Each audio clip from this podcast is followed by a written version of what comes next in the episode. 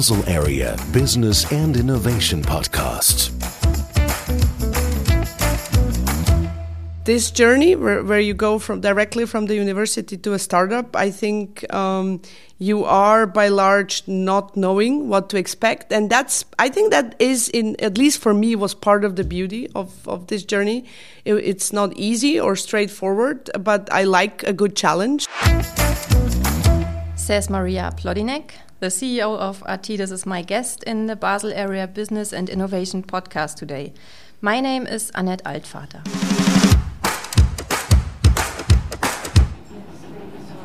Hi, hello, how are you? Hi, Alex, Hi, I'm so sorry. Let me put some fresh air while we.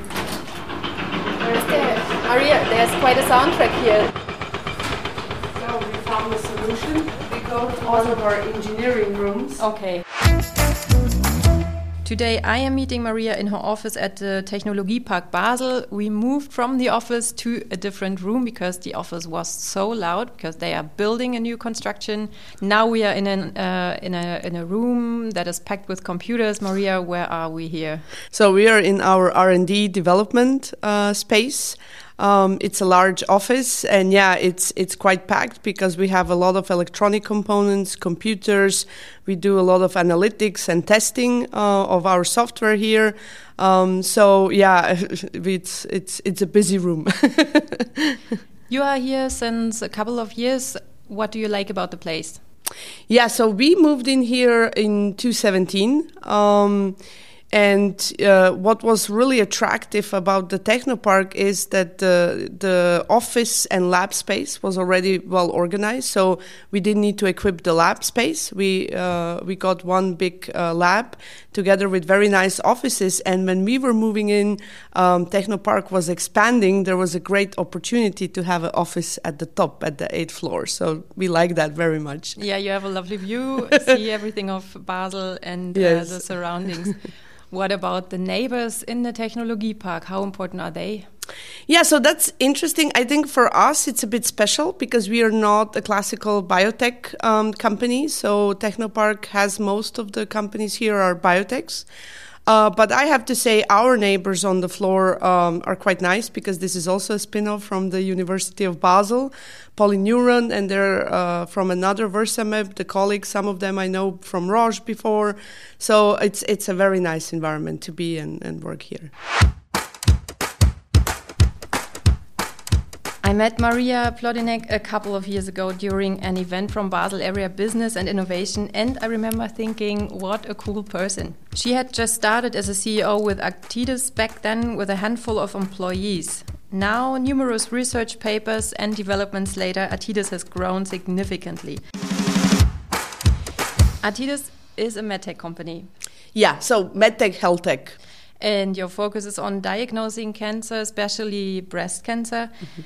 Usually, women do a mammography, and when the doctor suggests to look into the findings further, then they remove some of the suspicious tissue to examining, meaning that they look at the tissue closely, and then it takes a couple of days until the patient gets a result.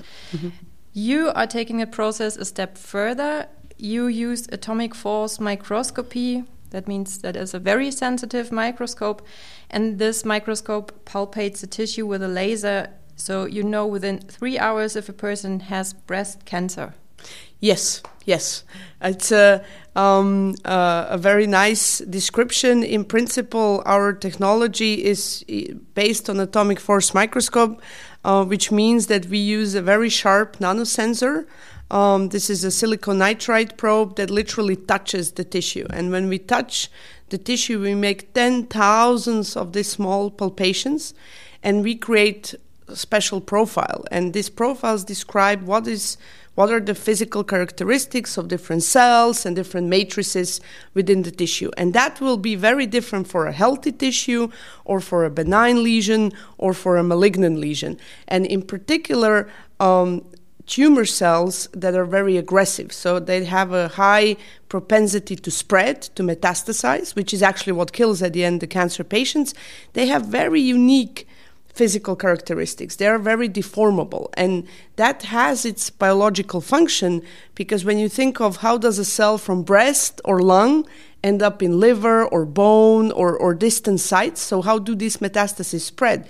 And if those cells don't have that particular physical characteristics, they won't be able to sneak in between different tissue sites and, and actually spread. So, you can say better which cancer is producing metastases. Which cancer is potentially more aggressive. Our biomarker is not just about saying you have cancer and it's aggressive or not aggressive, but we are an active partner in supporting therapy to modulate tumor and increase the responses. 6,200 women and 50 men who get breast cancer per year in Switzerland alone. It mm -hmm. means it is the most common cancer for, for women. Yeah. I have to say that meanwhile, we actually expanded the use of our technology. So we are now uh, working also in lung cancer as well as pancreatic cancer. Um, I think in breast cancer, we have massively advanced with um, screening of patients. Um, and this is why we often caught the disease early. But still, we don't have good tools that will tell us will certain tumors continue to progress on treatment, so how aggressive they are, and also how can we best then treat um, those tumors. And the other very important aspect, which we often tend to forget, is the aspect of time waiting to get results of the test. So for for a patient, be it a woman or a man, the the uh, acknowledgement that you have to undergo a biopsy procedure is very stressful and this time matters. So we bring also that component to the table because how our technology is built is that you can really place it directly at the patient bedside where you are taking those biopsies and you can do immediately measurement on fresh tissue on site and so with that, you can provide very quick results. We are meanwhile also going faster than three hours. We expect to have that within an hour. And then for patients that actually have cancer, the goal is to really then uh, analyze this thoroughly and provide them a personalized treatment approach. And that's what we combine using the digital platform and the measurement um, system. And actually, since recently, we also collaborate actively with Microsoft how we bring this technology together with the infrastructure that is needed to digitalize hospitals. I think we are still very far away from that dream that it's so easy uh, to plug in all sorts of softwares and, and devices into hospitals and we're going to magically integrate this data and then AI will spill out something uh, meaningful. So we need to really work hard still to make that infrastructure uh, possible. You also told me when we were talking before on the on the phone that the ground needs to be solid for a company, especially a medtech company. Mm. Um, what do you mean by that, and how did you make sure that your ground is solid? Yeah, so uh, what I mean by that is that first, uh, at least in, in health or, or life science, medical field, field where we work, kind of the facts, the scientific basics, that needs to be very, very solid because um, on that will depend success of every next step, the success of your uh, preclinical studies, your clinical studies. So we, it's very important to ensure that we understand what we are measuring and, and how that serves the, the clinical purpose.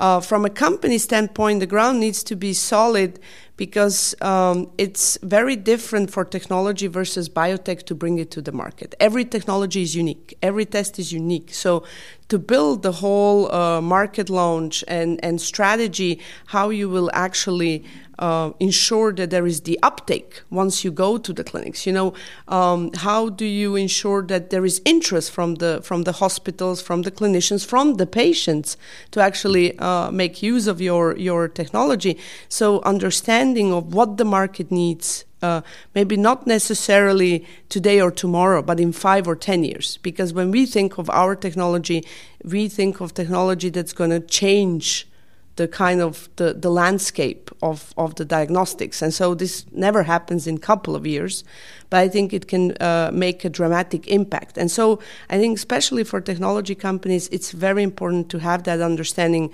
who will use my technology and make it such that that is applicable. And it's a lot of things, you know, when, which you don't think when you are working in a research lab. You know how the nurse will interact with the device, how the patient will perceive. Physician will have uh, a view on this device. Patient will have a view on this device. So design is important. Um, a lot of different features, and so all this needs to be very well developed. And I think then you have a good chance to actually um, succeed.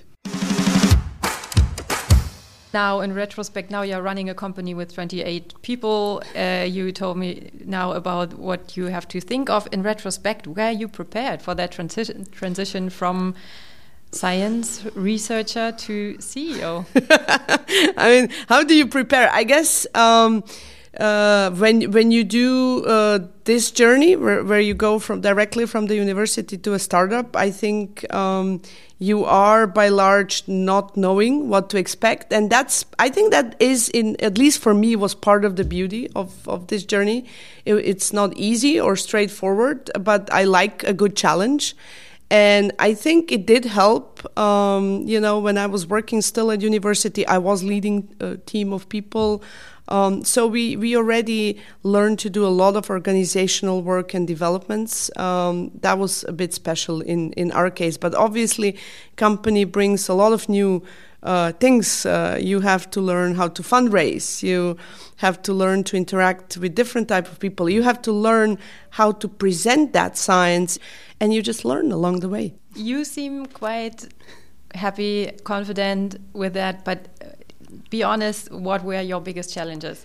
In beginning, well, my biggest challenge was to um, how to make people see what's the potential of the technology the way how I see it right? It's uh, especially it it was never a challenge with with uh, clinical uh, uh settings. So we have huge collaborations in Europe and in US with the largest medical center. So that worked very well. But with investors it's very uh, in general for medtech uh, or diagnostic companies it's it's very hard to bring across what's the value because they all have some bad previous experiences. They didn't have good returns, exits, as they have seen in biotech. And so the challenge was always how to demonstrate that this is different um, and that we can tackle.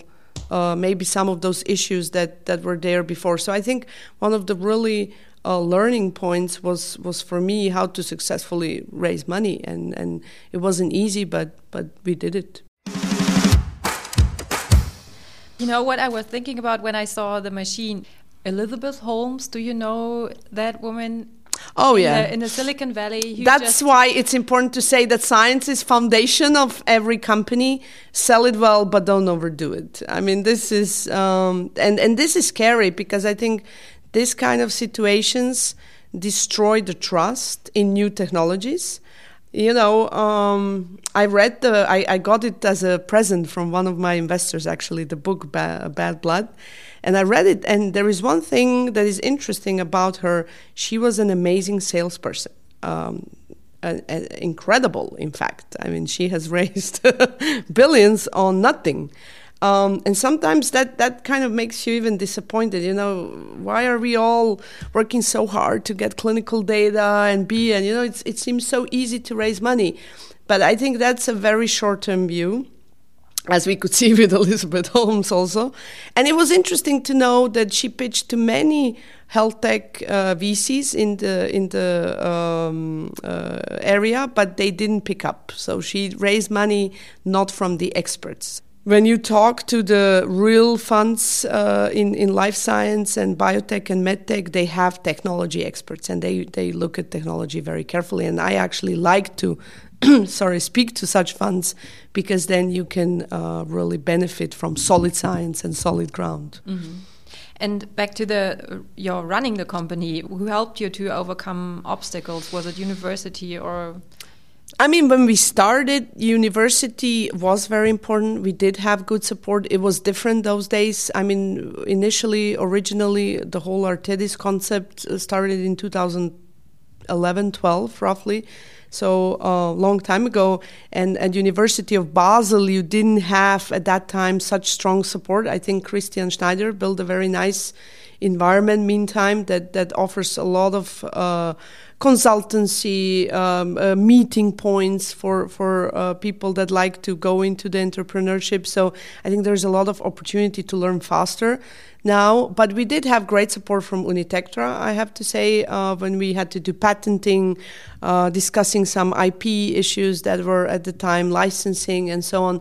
So we had had good support. And then on the Artidis side, I think what truly helped was I have a very good board of directors. These are all experienced uh, people that have, first of all, run uh, uh, both in in in uh, startups, but also they were leading uh, venture funds, uh, big corporates, and they they were really crucial people to to support that. Yeah. So, was there ever the question of relocating, going somewhere else, or was Basel always set for you? I mean, for us, Basel uh, and and this team, for me personally, Basel is is always the the was always the site. That's where we started. Another very important point for us is US. Um, we do have a US office, and I was always working on both ends, so collaborating with our partners from beginning in Texas Medical Center. Uh, some of them I know also from my academic time, so that obviously helped.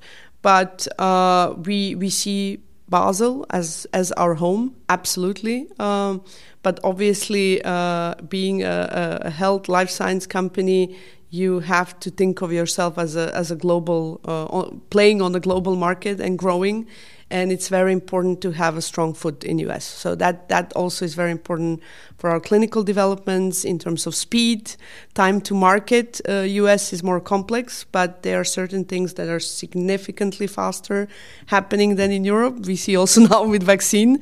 Um, but I think in, in Switzerland we have the right mix of the talent, uh, access to funds, and the right support. Uh, you know, uh, we we like Technopark. We are expanding um, in the in the neighborhood, and I think also we have a good support from the city of Basel, also during Corona. So I think all that together, yeah, we feel at home here. 2020 we saw a new record in startups. There were nearly 47,000 new companies registered, um, 5% more even in the, than in the year before, which was also already mm-hmm. a record year. Guess what the ratio of men and women founders is? Hmm, that's a good question. Um, 2080? Yeah, you're quite close. It's 77% men and 23% women, at least in Switzerland. In Germany, it's even 85% male founders, 15 female founders. You are part of a minority. Female scientist, medtech founder. Do you ever think twice about your career choice? No, no, never. I, I love my job. To to be able to turn something you develop in a research lab and and build it into a product and actually um, now being so close to bring it out there to the market to patients i have uh, no regrets you told me that both your parents are chemists Yes, that is true. Yes, yeah, I come from scientific family. your brother is a physicist as yes, well. Yeah. How did that shape your perception as a professional?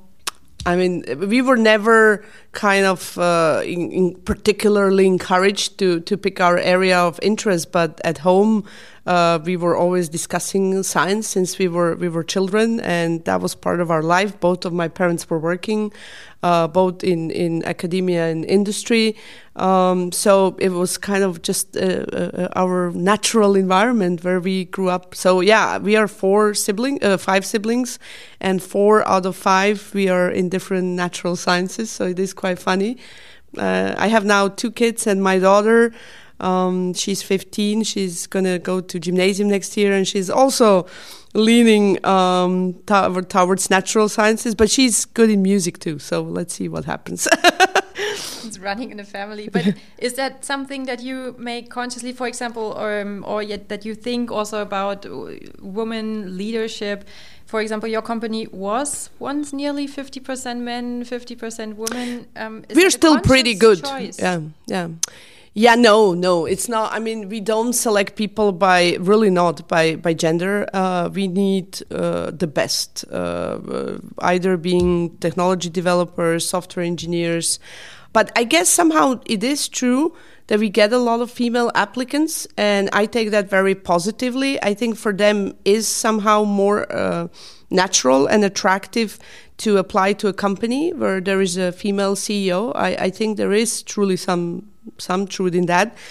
But um, in general, I, I really would like to use this opportunity that I have, being in the leading position, to well lead by example, but also help other women to climb that ladder. I think that's where we as women failed a bit so so far. Um, you know. Um, the, the, you sometimes you, and you often see uh, women that, that climb up and, and they take up these leading positions.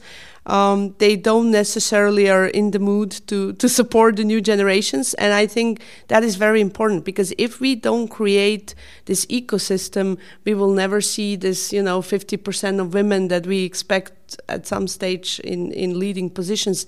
You we need to create enough of women being in the in the uh, jobs and staying in jobs, climbing uh, the ladder and not leaving after they have family or kids. So there's a lot of support that needs to come from us uh, that that are working in this setup.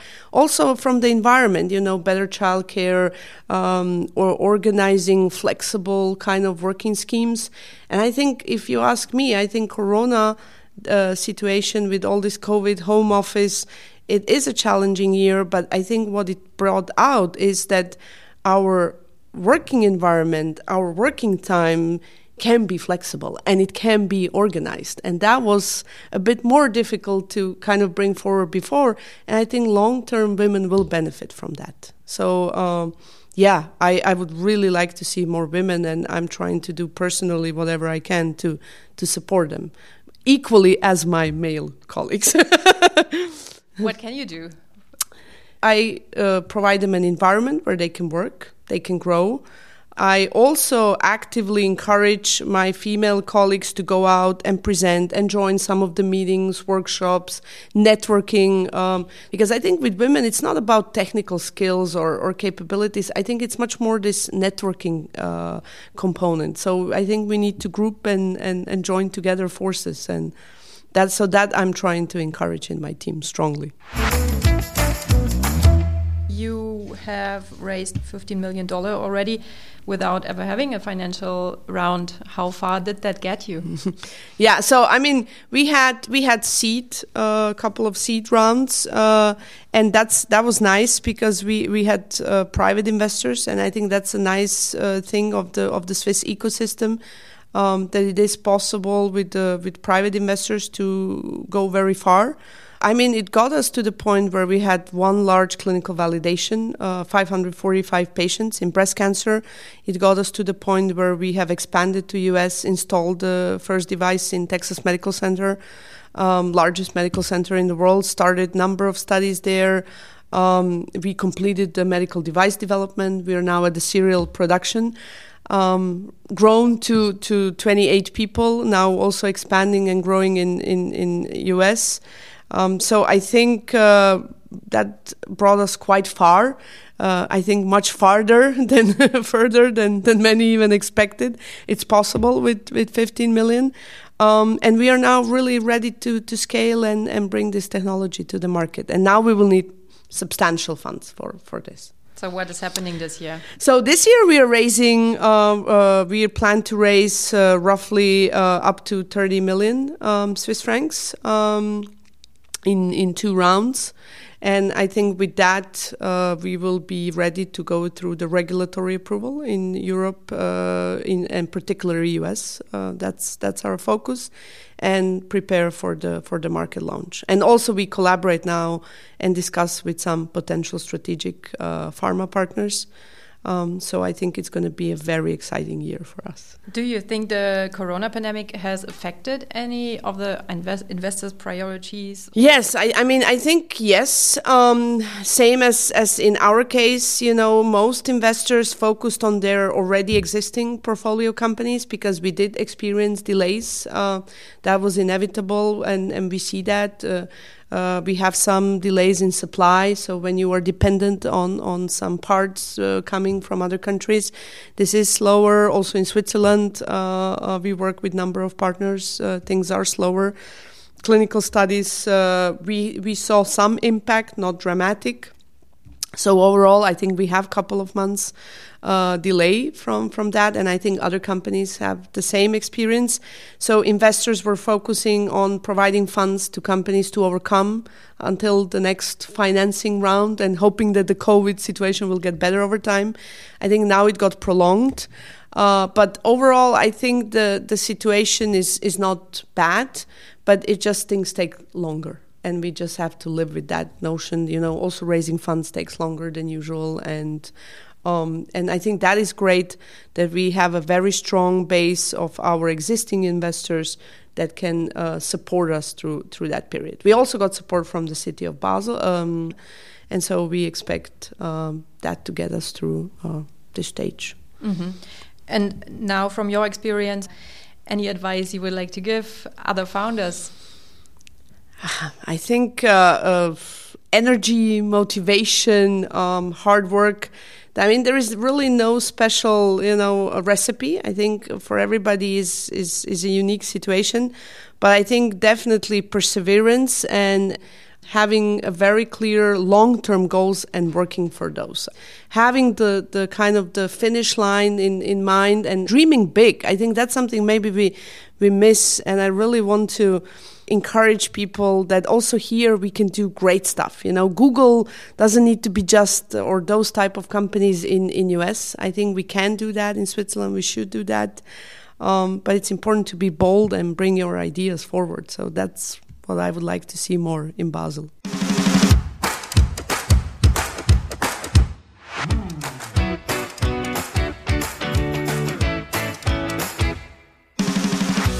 I would like to ask you some personal questions. Um, they are short questions. You may give very short answers. Okay. Oh well. Let's see how I do that. what was your dream job as a child? My dream job as a child, I wanted to be a medical doctor. so that's really true. You're not far from that. No. no. Yeah. You were born in Croatia, but you live in Basel since 15 years now. Where do you go for holiday, Croatian coast or Swiss Alps? Both. Both. well, not at the same time. there are different holiday seasons. But in summer, I am always in Croatia. Um, so I go to the coast, and I think by now we, we have been uh, to all different parts of Croatia many times. I like camping. Um, so we go always with a, a camping wagon and I, I just love that you know disconnect from the high tech and, and really being in the nature and doing something very different um, it, oh, even though these days Wi-Fi is pretty good also in the camping places, so I have to do some calls sometimes. But I like also Switzerland because I like hiking, and we when it's nice weather, almost every weekend we are somewhere in Switzerland uh, for hiking. We like skiing, um, so I do combine both at different seasons. What do you find more stressful, homeschooling your two children or running a company? yes, um, that's a very good question. No, I, I definitely find homeschooling of my two children a more stressful job. Uh, I think it's it's um, it's um, you know uh, it's different. they they try to argue with me much more than my company colleagues.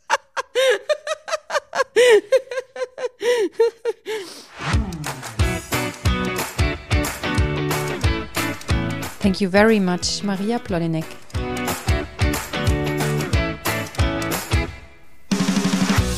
You can subscribe to our Basel Area Business and Innovation podcast on your preferred platform, for example on Spotify, Deezer, Apple Podcast, or Google Play. You also find our episodes on our website, baselarea.swiss. Thank you for listening.